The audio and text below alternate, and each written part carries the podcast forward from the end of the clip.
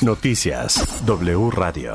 ¿Qué tal? Un saludo, bienvenidos a Noticias W en este miércoles. Soy Ivette Parga Ávila. Esta es la información. La Secretaría de Salud reportó 643 muertes más por COVID-19 en México, sumó 21.207 contagios más y estimen 85.755 los casos activos. A partir de hoy se incrementa en 7.36% promedio las tarifas de peaje en las carreteras que opera Capuf en el país. Este aumento se debe a los efectos inflacionarios del 2020 y 2021. El ajuste en las tarifas de cada plaza de cobro puede variar por efectos de redondeo para cada tipo de vehículo.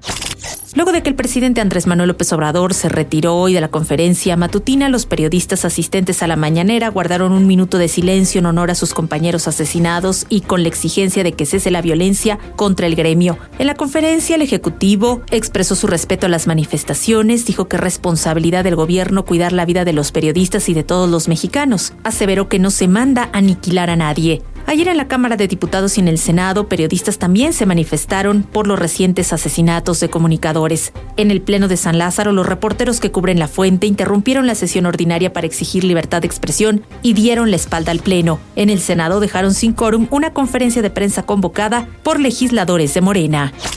El presidente López Obrador pidió ahora en la mañanera que por ética periodistas famosos como Carlos Loret de Mola, Joaquín López Dóriga, Ciro Gómez Leiva, Carmen Aristegui y Jorge Ramos informen cuánto ganan, sin necesidad de que intervenga el INAI porque dijo representan intereses creados, no representan al pueblo. Consideró que los comunicadores juegan el papel de apuntalar mediante presiones y chantajes a empresas que medran del presupuesto público. La mayoría de Morena y sus aliados en el Pleno del Senado rechazaron un punto de acuerdo para que la Fiscalía General de la República y la Secretaría de la Función Pública investiguen los contratos entre petróleos mexicanos y la empresa Baker Hughes, así como un presunto conflicto de interés entre integrantes de la familia del presidente López Obrador. Esto tras un intenso y acalorado debate en donde legisladores del PAN llevaron hasta el Pleno una réplica de cartón de la llamada Casa Gris en alusión a la propiedad en Houston, en la que vivió el hijo mayor del mandatario José Ramón López Beltrán y su familia. El Tribunal Electoral del Poder Judicial de la Federación confirmó el acuerdo en el que la Comisión de Quejas y Denuncias del INE declaró procedente el dictado de medidas cautelares para que el presidente López Obrador se abstenga bajo cualquier formato de realizar comentarios en torno a la próxima consulta de revocación de mandato. El Pleno de la Cámara de Diputados aprobó una reforma con la que se deja únicamente a las instituciones financieras la obligación de avisar a personas físicas o morales sobre el bloqueo de sus cuentas bancarias y se retira tal obligación a la Unidad de Inteligencia Financiera. El dictamen se aprobó con los votos a favor de Morena y aliados. Toda la oposición votó en contra. La reforma pasó al Ejecutivo Federal para su publicación y entrada en vigor. Un juez federal resolvió que el Congreso no tenía facultades para emitir la Ley Federal de Austeridad Republicana y declaró inconstitucional el impedimento de 10 años para que servidores públicos de alto nivel trabajen en empresas privadas a las que supervisaron o regularon. Y es que el pasado 1 de febrero se notificó la concesión del primer amparo contra esta ley a un exfuncionario a quien la SOFOM, con su pago, negó darle trabajo por la regla de los 10 años. Entre dolor y reclamos de justicia fueron sepultados los cuerpos de los cuatro jóvenes secuestrados y asesinados el pasado fin de semana en Zacatecas. Irving Castor, Natalio Torres, Luis Ángel Manzanares y Alexia Monserrat Abrego. Aún falta localizar a Valeria Landeros. La noche del 12 de febrero acudieron a divertirse a un restaurante bar en la capital del estado. A su salida fueron privados de la libertad. Una de las jóvenes pudo escapar y dio aviso a familiares. Alexia era egresada de psicología y maestra de preescolar, los demás eran estudiantes universitarios.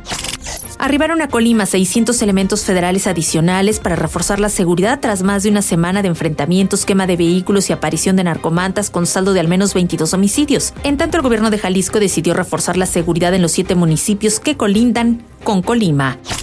El gobierno de Michoacán, encabezado por el morenista Alfredo Ramírez Bedoya, informó que con apoyo de la Embajada de Estados Unidos en México, se implementará un protocolo de seguridad para blindar los 59 municipios que exportan aguacate a Estados Unidos. Esto luego de que el Departamento de Agricultura anunció la suspensión temporal de la importación del producto hasta garantizar la seguridad de sus inspectores que fueron amenazados. El científico mexicano Héctor Alejandro Cabrera Fuentes, originario de Oaxaca, detenido en Miami desde el 2020, se declaró ayer culpable de cometer espionaje para Rusia desde Estados Unidos al comparecer ante una corte de esa ciudad. Podría enfrentar una sentencia máxima de 10 años de cárcel. Su futuro se definirá en una nueva audiencia programada para mayo próximo. Debido a la tensión que se vive entre Ucrania y Rusia, 32 familias mexicanas solicitaron ser desalojadas por la Embajada de México en Kiev. Hoy los conacionales serán movilizados hacia el suroeste del país. El presidente de Estados Unidos Joe Biden consideró que un ataque ruso contra Ucrania sigue siendo una posibilidad.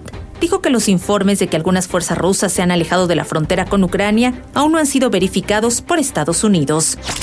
Donovan Carrillo regresó a México. En el aeropuerto de la Ciudad de México, hoy fue recibido en medio de ovaciones, porras, letreros, flores y banderas tras su histórica participación en patinaje artístico en los Juegos de Invierno de Beijing. Se dijo contento y orgulloso de lo logrado, pero afirmó que seguirá preparándose con miras a Milán 2026 y lograr cosas más grandes.